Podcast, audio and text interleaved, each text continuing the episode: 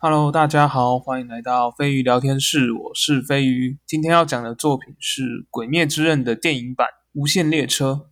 二零二零年十二月二十八号，《鬼灭之刃》超越了《神隐少女》，正式成为日本影史票房的第一名。在武汉肺炎的肆虐之下，缔造了票房的奇迹，成为了戏院的救世主。这是新闻媒体很喜欢下的标题哦。可是哈，殊不知啊，在《鬼灭之刃》上映过没多久，日本的疫情又迎来了再度的爆发。所以啊，我觉得身在台湾的各位真的需要惜福，到公共场合出门都要记得戴口罩，让我们现在平静的生活可以继续维持下去。大家加油！好啦，就还是让我们进入正题吧。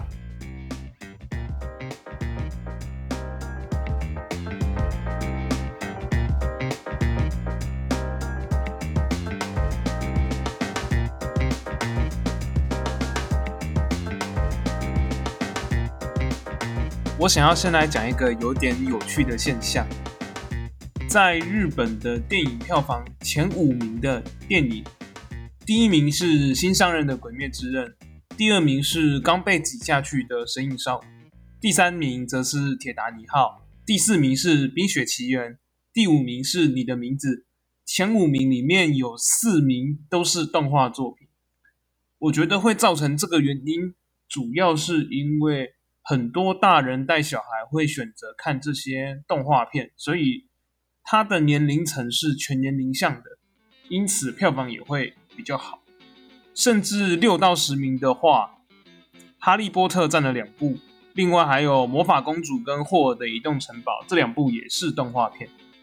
前十名就有三部是宫崎骏的动画，更可以说明宫崎骏是一个代表时代的。动画大师，这点毋庸置疑。更何况电影的价值本来就不是以票房为基准去判断，嗯，所以刻意拿票房来比较哪部电影好，哪部电影不好，其实是没有意义的。毕竟每个时代的审美观不一样，也许在十二十年后，《鬼灭之刃》也会被拿来像宫崎骏的作品一样被供上神坛膜拜。这都是我们现在无法去想象的。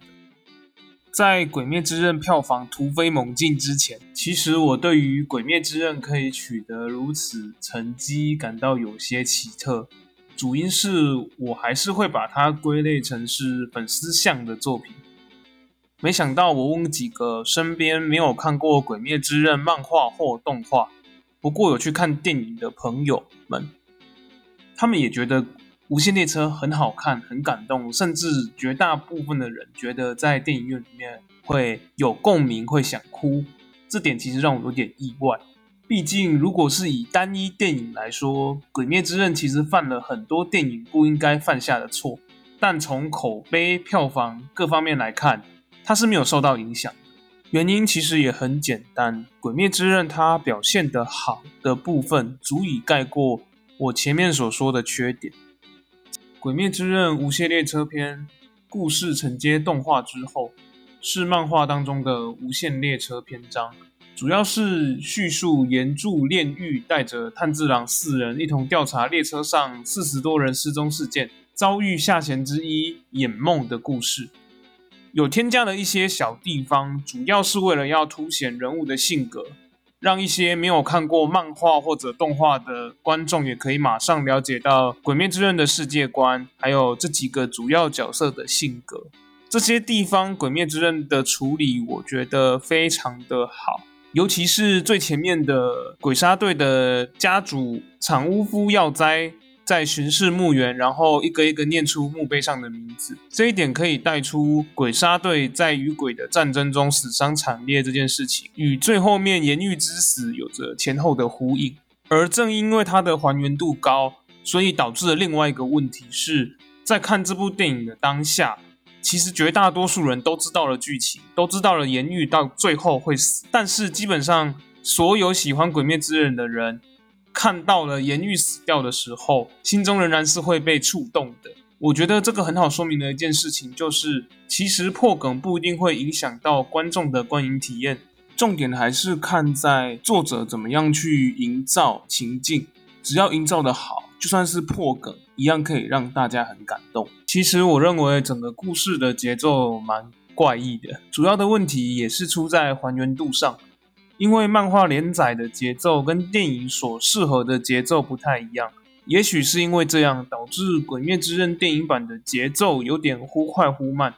这点在前半段主角进入梦境时特别的影响我观看，总觉得这边花了太多篇幅在堆叠炭治郎的背景、对家人的爱，有一点偏离主题。嗯，虽然说硬要兜也是兜得回来了，而且应该会蛮打到一些对于这种题材特别。喜爱的人，但总觉得有点花太多时间了，导致电影的前半段显得有点冗长。我是可以推测他的用意是为了提升眼梦与炭治郎之间的理念冲突，让剧情中两人的对战更有戏剧张力。但我觉得这边的处理其实应该可以更干净利落一点点，减少一些漫画的剧情，应该还是可以达到一样的效果。如果单把《鬼灭之刃》当成一部独立电影来看的话，当中最大的问题是剧情的不连贯。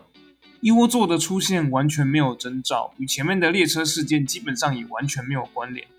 这点在漫画还好，但是在一部电影来看，其实是很怪异的事情。就这么天外飞来一笔，没头没尾的跑来一个超强的大 boss，然后跟炼狱展开了一场死斗。而这么突如其来的战斗，却又是本出戏电影的高潮所在，这其实是相当突兀的。不过，因为是完全按照漫画的剧情演，所以其实大多数人都有预料，而且这种情况在漫画里不算少见，所以我觉得大部分在看动漫的人应该都会接受这样子的剧情。更何况这段剧情的动画特效、戏剧张力又非常的抢眼。以至于大家根本不会去在意编排这种小细节。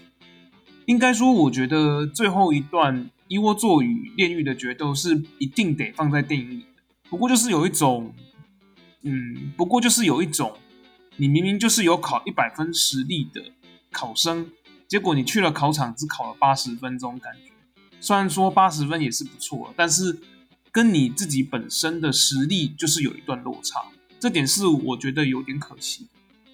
所以刚看完《鬼灭之刃》电影的时候，我就一直在想，如果能把漫画的剧情稍微修改，让一窝座的存在能更融入无限列车的故事当中，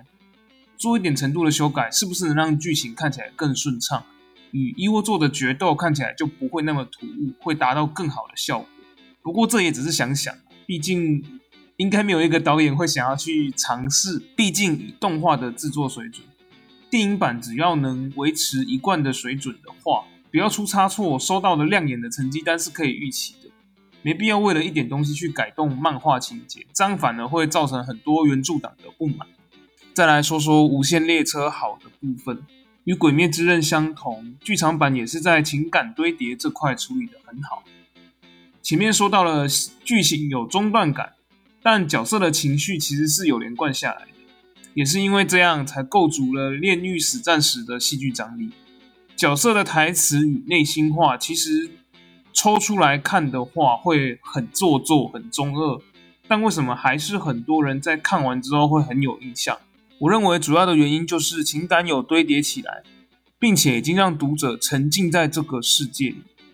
所以在观看当下已经不会去发现而且在意这些问题。嗯，这是我认为很成功的扬长补短，